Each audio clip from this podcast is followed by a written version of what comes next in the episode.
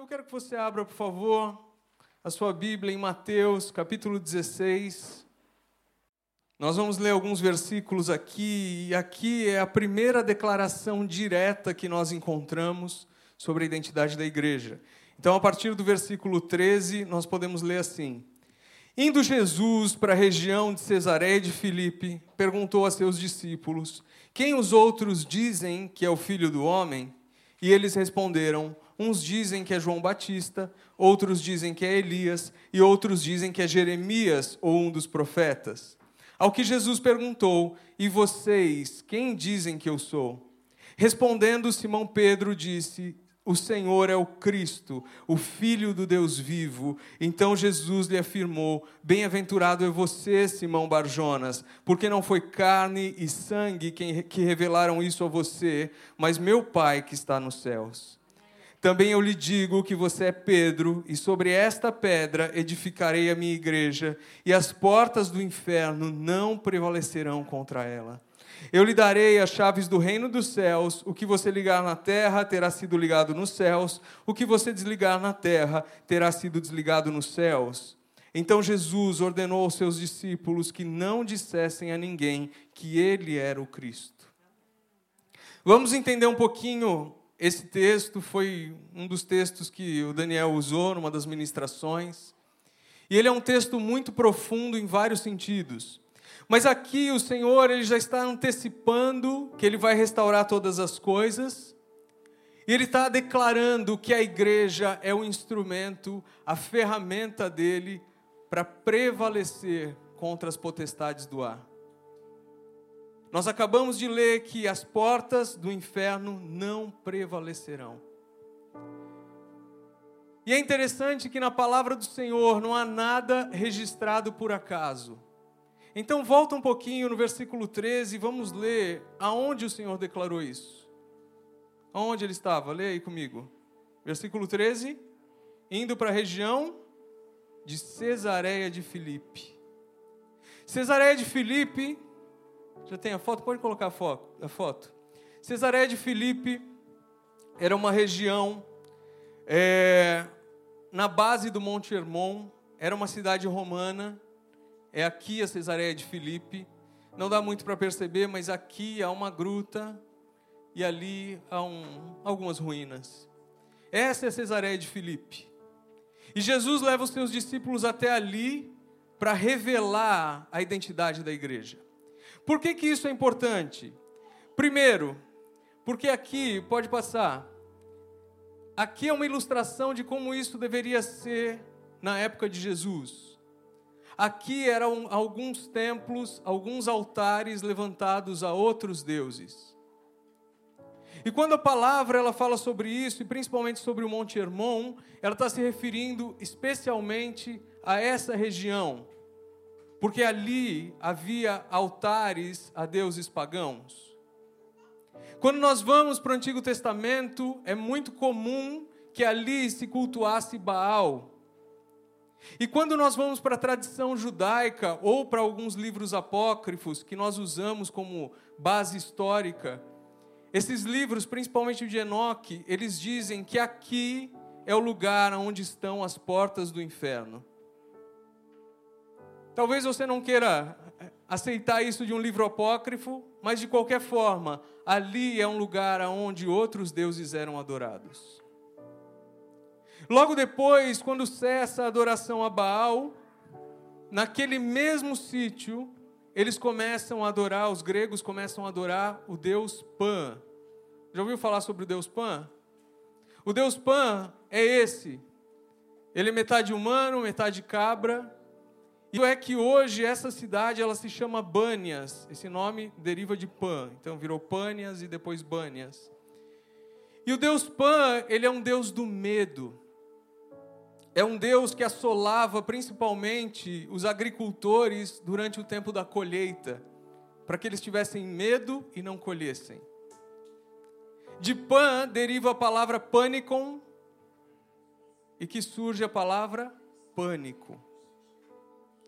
E quando nós entendemos isso, nós vemos que o Senhor ele está no lugar onde a tradição judaica, a história dizia que eram as portas igreja, do inferno, aonde outros deuses eram cultuados, e é nesse lugar que ele escolheu para declarar que as portas do inferno não prevalecem contra a igreja. O Senhor está declarando ali que não há espaço na igreja para que o medo tome conta, para que o medo nos paralise, para que o medo nos impeça de nós vivemos aquilo que o Senhor nos chamou para viver. Em Gênesis 6, há um relato que alguns teólogos costumam dizer que é a primeira interação, ou a única registrada na Bíblia, entre demônios e homens. E em Gênesis 6, depois dessa interação, que o Senhor, ele traz o juízo do dilúvio. Os livros apócrifos dizem que também é naquele sítio que isso acontece. Então o Senhor, ele leva os discípulos ali para que a igreja ela comece nasça na revelação da sua identidade. E essa identidade é a consciência da chamada que nós temos para prevalecer contra as potestades do ar. Quando nós não estamos conscientes dessa nossa chamada, quando nós não estamos conscientes de quem o Senhor nos chamou para ser, nós deixamos de ser igreja. É pesado ouvir isso? Sim. É bíblico? Sim. Atos capítulo 17, versículo 13. A Bíblia diz assim: Aconteceu também que alguns judeus, exorcistas ambulantes, tentaram invocar o nome de Jesus sobre os que tinham espíritos malignos, dizendo: Eu vos expulso por Jesus a quem Paulo prega. E os que fizeram isso eram os sete filhos do judeu chamado Seva, um dos principais sacerdotes. Todavia, o espírito maligno respondeu: Conheço Jesus, sei quem é Paulo, mas vós, quem sois? Então o homem em quem estava o espírito maligno, saltando sobre eles, os subjugou e os espancou, de modo que nus e feridos fugiram daquela casa. Preste atenção nessa passagem, e quando você lê qualquer passagem na Bíblia, tente se colocar nela. Aqui a Bíblia está dizendo que haviam sete filhos de um judeu que era sacerdote, então eles tinham algum conhecimento religioso. Eles não eram leigos, ignorantes, eles tinham algum conhecimento religioso.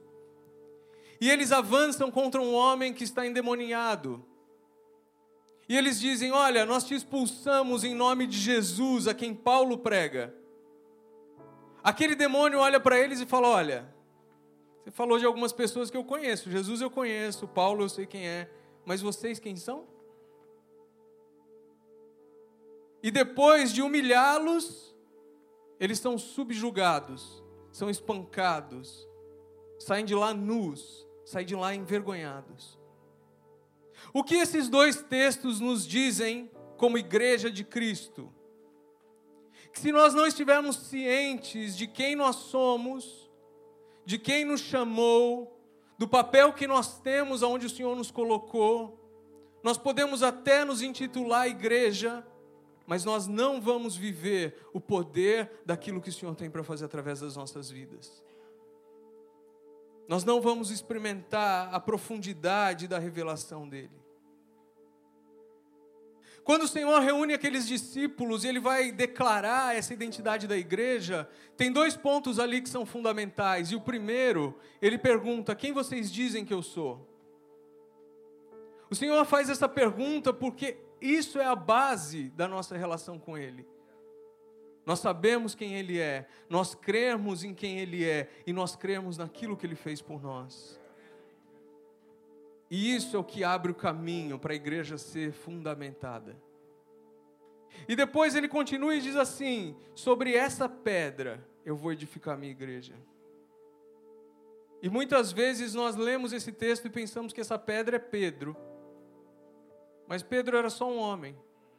O Senhor ele não está falando dessa pedra. Ele está falando que ele escolheu Pedro para essa revelação. Mas a pedra é a revelação que vem antes. De que Jesus é o Filho de Deus. De que Jesus ele continua vivo. É essa a revelação. E quando essa revelação acontece, nós vemos que ali o Pai, ele está soberanamente revelando o Filho por meio do Espírito Santo para a igreja. O Senhor ele está estabelecendo a nossa natureza como igreja. Nós temos uma natureza relacional. Aqui nós vemos a manifestação do Pai, do Filho do Espírito Santo em conjunto com aquilo ou com aqueles que vão ser a igreja. O Senhor ele nos chamou para fazer parte de algo maior do que nós. Isso começa em nós, quem você diz que eu sou, mas isso termina na revelação de quem ele é, como um corpo, como igreja, como filhos, como uma casa. Nós somos essa igreja.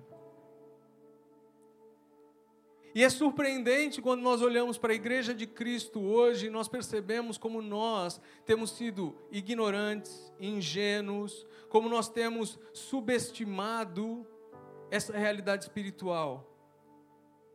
Daquilo que o Senhor nos chamou para ser e de onde o Senhor nos plantou.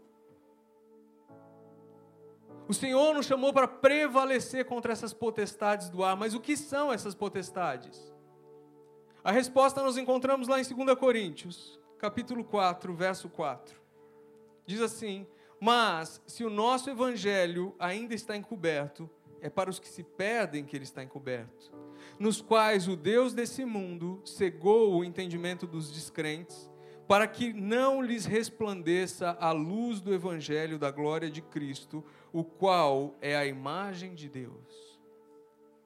Esse texto ele usa essa expressão, Deus desse mundo, em algumas outras versões, o Deus desse século. E quando o Senhor ele traz isso, ele diz assim: o Deus desse século, ele influencia pensamentos, ideias, opiniões, desejos, pontos de vista, governos, religiões, filosofias. Ele está dizendo, ele é o Deus desse século. Significa que Satanás, então, ele tem autoridade máxima? Óbvio que não. O Senhor reina. Mas isso significa que sobre os descrentes, ele tem uma forma de conduzi-los, de manipulá-los, de gerar um engano a ponto deles não conseguirem perceber quem é o Cristo. Que é algo bem, bem contemporâneo, até o pastor Daniel partilhou sobre isso um dia desses. Agora se criou a polêmica do filho do super-homem ser bissexual. E o que o pastor disse? Satanás não deixa de ser Satanás. Ele permanece o mesmo. Nós não temos que nos espantar com isso, mas nós temos que assumir o nosso papel como igreja, de prevalecer contra isso de revelar a Cristo. É assim que nós permanecemos contra isso, revelando a imagem de Deus, revelando o seu Filho. É dessa maneira que nós vamos avançar. Efésios 2, 2 diz assim, 1 e 2, né? Ele lhes deu vida quando vocês estavam mortos em suas transgressões e pecados, nos quais vocês andaram noutro tempo, segundo o curso desse mundo, segundo o príncipe da potestade do ar, do espírito que agora atua nos filhos da desobediência. Paulo está reforçando aquilo que ele diz em Coríntios. Ele está dizendo assim: Satanás ele é o príncipe de todas as potestades do ar. Satanás é aquele que vai continuar tentando influenciar o homem, até mesmo na religiosidade, tentando convencer o homem de que são pelas obras, é por qualquer outra forma que não Cristo que ele chega ao Pai. Mas o Senhor, Ele nos chamou para que nós possamos entender isso na profundidade. E muitas vezes, como igreja, nós esquecemos aquilo que Efésios 6,12 diz: que a nossa luta não é contra o sangue e a carne, mas contra os principados e as potestades, contra os dominadores desse mundo tenebroso, contra as forças espirituais do mal nas regiões celestiais. Eu creio que a igreja muitas vezes ela fica distraída no nível pessoal de libertação. E ela se esquece de que ela não foi chamada só para isso, mas de que ela está engajada nas batalhas que acontecem nas regiões celestiais. Em outras palavras, é exatamente isso que a Catarina estava a dizer aqui. A igreja foi chamada para orar. A igreja foi chamada para batalhar nas, nas regiões celestiais. Esse é o nosso papel. E se nós não percebemos isso, nós vamos virar só uma prática litúrgica, uma religiosidade. Nós vamos virar homens e mulheres que andam isolados, separados, mas que não estão batalhando pela mesma batalha, juntos, para que o Senhor se manifeste. E o Senhor nos chamou justamente a essa comunhão, a nós batalharmos juntos, para que a imagem dele seja revelada através de nós. O caminho para que outro reino, para que o reino de Deus seja estabelecido, ele só vai ser criado quando nós nos tornarmos uma expressão coletiva de quem Deus é. Eu não sei tudo, eu não tenho todos os dons, eu não tenho todos os talentos.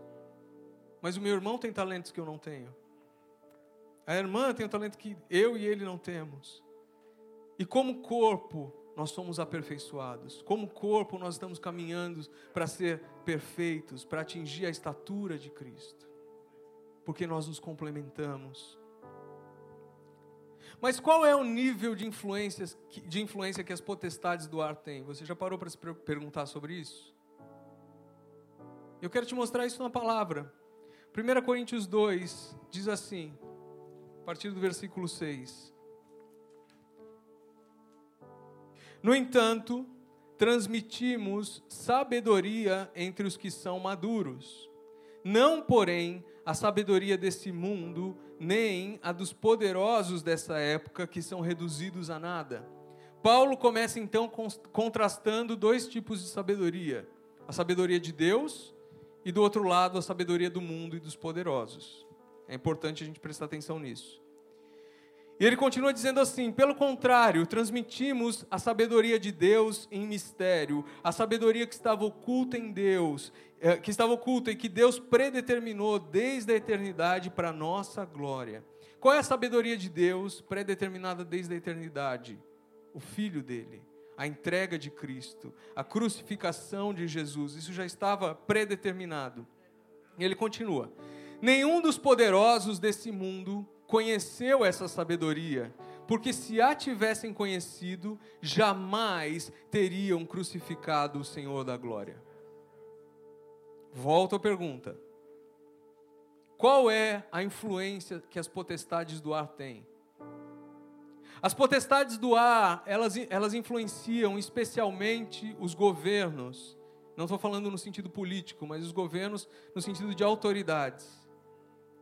E nós acabamos de ler aqui que, por conta de se conduzirem pela sabedoria do mundo ou dos poderosos, Pôncio Pilatos, o Sinédrio, eles conspiraram para crucificar Cristo. O texto diz claramente que se eles tivessem conhecido a sabedoria de Deus, eles não teriam crucificado a Cristo. Isso quer dizer então que foi Satanás que crucificou Jesus? Não. Isso quer dizer que eles não conseguiram perceber a sabedoria de Deus, e na sabedoria de Deus isso já estava predeterminado, para que a glória do Senhor nos alcançasse, para que nós fôssemos salvos, para que nós experimentássemos a, o relacionamento, a reconciliação novamente. Mas esse texto ele contrasta claramente como esses dois tipos de sabedoria operam. E a sabedoria do inferno, do mundo, dos poderosos, das potestades do ar, como você quiser chamar, ela sempre vai se valer de algumas formas para se expandir, para dominar. E sempre vai ser o medo, a violência, a bajulação, a ostentação, a sedução, a manipulação, a provocação. Essas são as ferramentas do inferno. Quando eles precisavam, quando eles precisaram vir contra, contra Cristo, o que, que eles usaram? Violência, manipulação. Foi exatamente isso, nós acabamos de ler aqui. E sabe por que é importante que nós percebamos isso como igreja? Porque todas as vezes que nós atuamos debaixo da sabedoria do mundo, nós não temos um testemunho contra ele. Todas as vezes que nós é, reagimos com violência, com bajulação, com ostentação, com medo, com sedução. Nós não temos um testemunho contra essas, eh, contra essas potestades. Porque nós estamos debaixo da sabedoria desse mundo e por isso nós estamos nos curvando para adorar os seus deuses. Mas eu tenho algo para te dizer. Há poder na cruz. Há uma sabedoria de Deus e é nela que nós precisamos nos mover. Há uma sabedoria de Deus que é muito difícil que o mundo entenda, porque ela não usa desses artifícios, mas ela realmente vai pelo contrário, pelo oposto, pela bondade, pela graça, pela misericórdia, pela mansidão. A palavra do Senhor diz assim em Colossenses 2, versículo 15: e despojando os principados e potestades, publicamente os expôs ao desprezo, triunfando sobre eles na cruz. Você já pensou sobre esse texto? Cristo não apenas triunfou sobre os principados e potestades, mas ele os expôs ao desprezo. Sabe como? Manifestando a sabedoria de Deus Jesus, ele teve mais de uma oportunidade de reagir pela sabedoria do mundo. Você não é o filho de Deus? Desce daí. Ele não poderia ter agido com violência ali? Poderia, ele é o filho de Deus. Mas a Bíblia diz que ele foi como ovelha muda ao matador. A Bíblia diz que ele triunfou sobre o mal com a bondade. A Bíblia diz que ele triunfou sobre o mal com humildade, com a paciência, com a mansidão. E não há nada mais poderoso do que esse testemunho. Quando a absoluta perversidade ela encontra a absoluta benignidade. Ali todos os principados foram expostos. Eu tenho uma interpretação pessoal de um texto isso não é doutrina, estou falando de algo que eu interpreto também. Tá eu creio que a conversão de Paulo, ela começou quando ele estava ali consentindo na morte de Estevão. Paulo era um grande judeu, ele conhecia a lei, ele conhecia a religiosidade, ele já tinha visto homens se movendo em sabedoria, ele já conhecia esse lado. Mas de repente ele está consentindo na morte de alguém que não está debaixo da sabedoria desse mundo, não está debaixo da sabedoria dos principados e das potestades, que não reage àquilo, mas que ora para que eles sejam perdoados.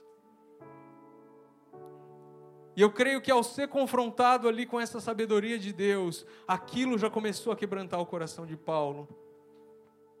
Até que quando o Senhor se manifestou a ele, ele não pôde resistir, ele, ele se entregou. Ele conheceu algo muito mais poderoso, muito mais profundo do que o poder da religião. Ele conheceu o amor de Cristo. Ele viu como a mansidão, ele viu como a humildade se manifestam. E como igreja, nós não vamos prevalecer contra esses principados e contra essas potestades, pregando religião, mas manifestando o amor, a humildade, a mansidão, manifestando a glória, a imagem de Deus por onde nós passamos. É para essa sabedoria que o Senhor nos chamou. Existe algo que o Senhor chama na palavra de o eterno propósito dele. E a Bíblia diz assim em Efésios capítulo 3, a partir do versículo 7, fui feito ministro desse evangelho, segundo o dom da graça de Deus que me foi concedida, conforme a atuação do seu poder. A mim, o menor entre todos os santos, foi concedida a graça de anunciar aos gentios as riquezas insondáveis de Cristo e de mostrar a todos qual é a dispensação do mistério que desde os séculos esteve oculto em Deus que tudo criou para que agora a multiforme sabedoria de Deus seja manifestada por meio da igreja aos principados e poderios nas regiões celestiais, segundo o eterno propósito que fez em Cristo Jesus nosso Senhor, no qual temos ousadia e acesso a Deus com confiança, pela fé que nele temos.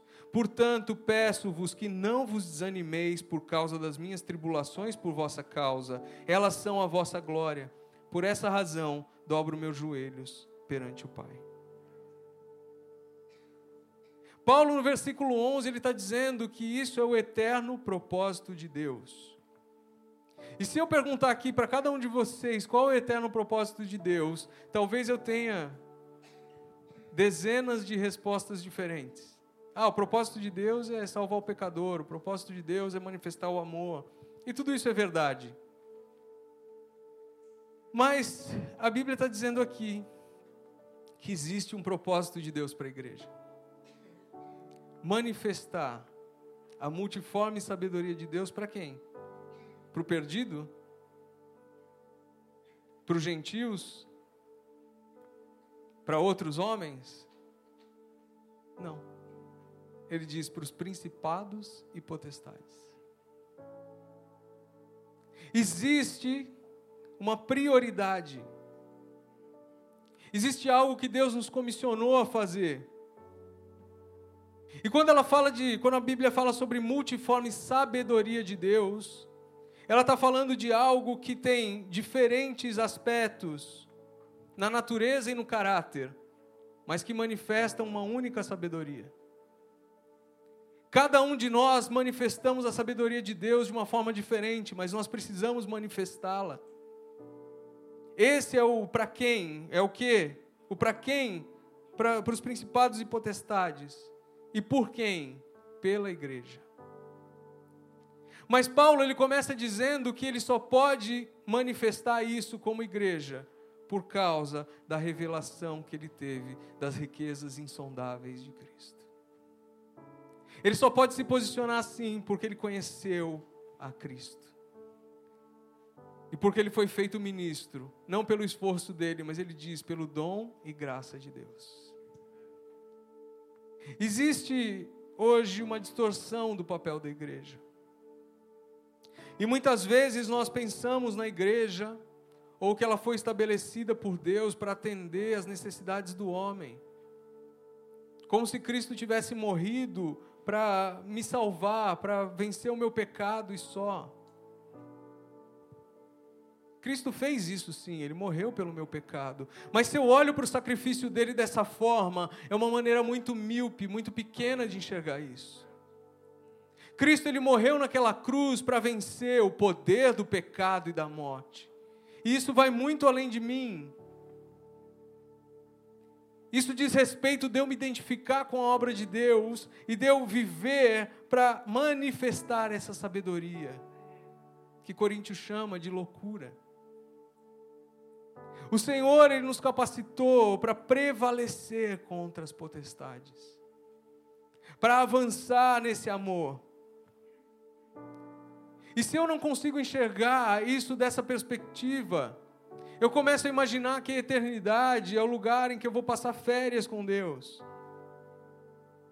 Mas se eu entendo o que Ele me chamou para manifestar como igreja, eu também entendo que a eternidade é um lugar em que Ele me chamou para reinar em glória com Ele.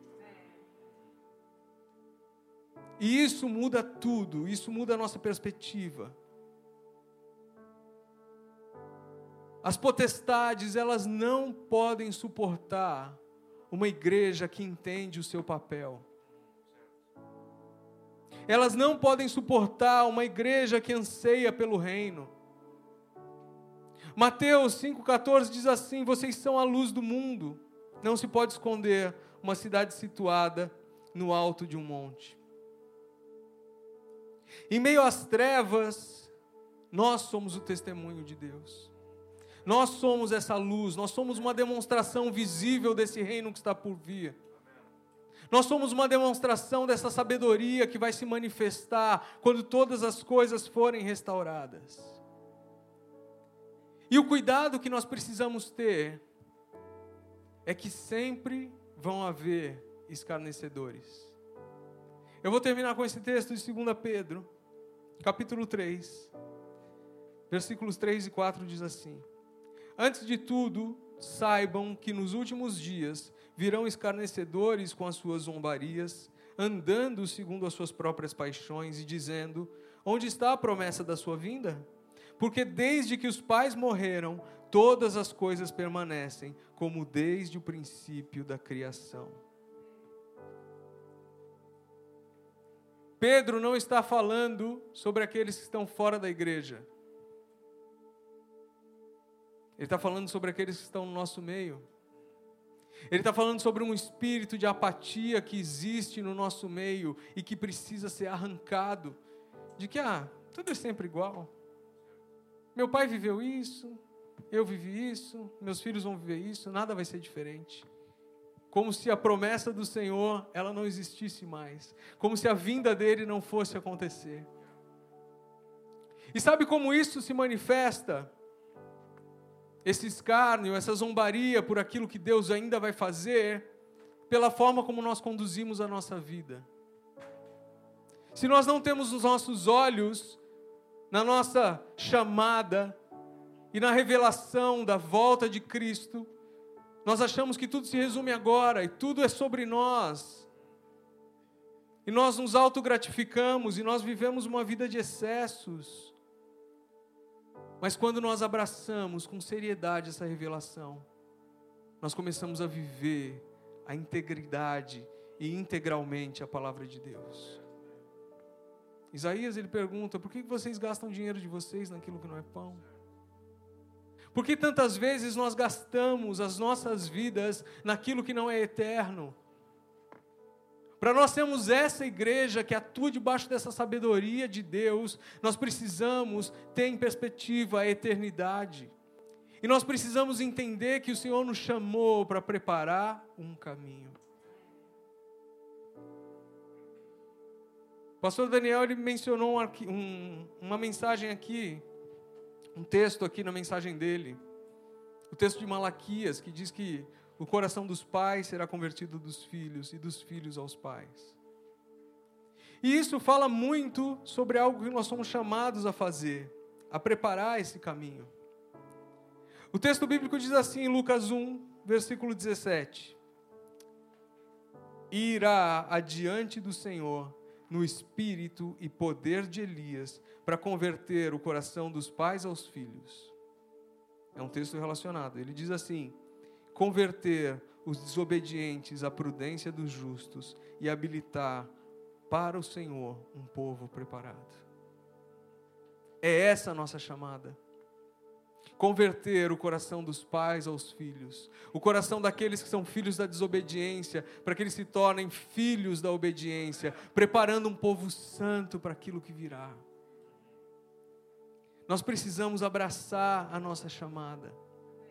Nós precisamos permitir que o Senhor nos mostre aonde nós estamos sendo apáticos, aonde nós temos deixado é, que a nossa vida seja conduzida por outra sabedoria que não a dele. O que nós precisamos render novamente aos pés dele. E eu não estou dizendo isso para você, eu estou dizendo isso para mim. Todos nós precisamos fazer esse exercício todos os dias. Senhor, o que, que eu já tomei nas minhas mãos e estou fazendo na minha sabedoria? me ajuda a devolver isso aos teus pés e a ver como a sua sabedoria pode se manifestar, como o seu amor pode ser revelado, como a sua graça pode ser revelada.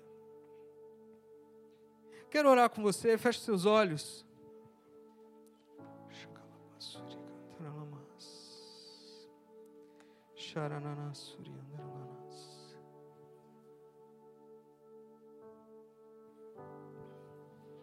Feche seus olhos. Senhor, em nome de Jesus, nesta manhã, nesse dia em que nós nos lembramos, Pai, de algo tão histórico, tão emblemático para a nossa história como igreja, quando um homem foi impulsionado pelo Teu Espírito a mover novamente os olhos para a suficiência do Senhor, para o Teu sacrifício, para a certeza de que o Senhor fez por nós tudo o que poderia ser feito para nos ter de volta. Nesse dia, Senhor, nós nos colocamos diante do Senhor e nós te pedimos perdão, Senhor. Nos perdoa pelos momentos em que, às vezes, nós estamos tão tomados por outras coisas, que nós nos esquecemos de voltar os nossos olhos para o Senhor e de buscar a tua sabedoria acima de todas as coisas. Nos perdoa, Pai, pelas vezes em que nós abrimos o nosso coração para o medo. Nos perdoa quando nós tomamos as nossas decisões baseados naquilo que os nossos olhos naturais nos mostravam. Nos perdoa pelos momentos em que nós achamos que tudo era só sobre nós. Nós oramos para que nesse dia o Senhor abra os nossos olhos e traga a nossa consciência aquilo que precisa ser transformado, aquilo que precisa ser rendido novamente aos teus pés. Que o Senhor nos restaure como igreja, como corpo de Cristo, para que nós possamos prevalecer contra os principados e contra as potestades. Eu creio, Senhor, que o Senhor tem nos alinhado para isso. Que o Senhor tem nos alinhado para que aonde o Senhor nos plantou, aqui na pontinha, ou para onde o Senhor vai nos levar, isso não importa para que nós manifestemos o teu amor, a tua glória, a tua graça por onde nós passamos. Quebranta os nossos corações, que continuamente os nossos olhos, o nosso desejo, a nossa fome, a nossa sede estejam no Senhor, ó Deus. Não permita, Pai, que nós nos sintamos satisfeitos com aquilo que é natural, com aquilo que é temporário, mas grava no nosso coração a eternidade grava no nosso coração a eternidade e que, olhando através dela, nós possamos enxergar quem o Senhor nos chamou para ser. Que nesse dia o Senhor possa se revelar uma vez mais a nós e que nós possamos sair daqui declarando uma só voz: o Senhor é o Filho do Deus vivo, o Senhor é aquele que vive eternamente, o Senhor é aquele que reina eternamente, o Senhor é aquele por quem importa que nós sejamos salvos, o Senhor é aquele que preferiu se render à sabedoria de Deus e se entregar naquela cruz, a não nos ter por perto, o Senhor preferiu um caminho de sacrifício, mas um caminho que traria mais filhos e que nos reconciliaria com o Pai. E por isso nós te agradecemos, por isso nós te adoramos, por isso nós te louvamos nessa manhã, em nome de Jesus. Aleluia. Aplauda o Senhor. Aleluia.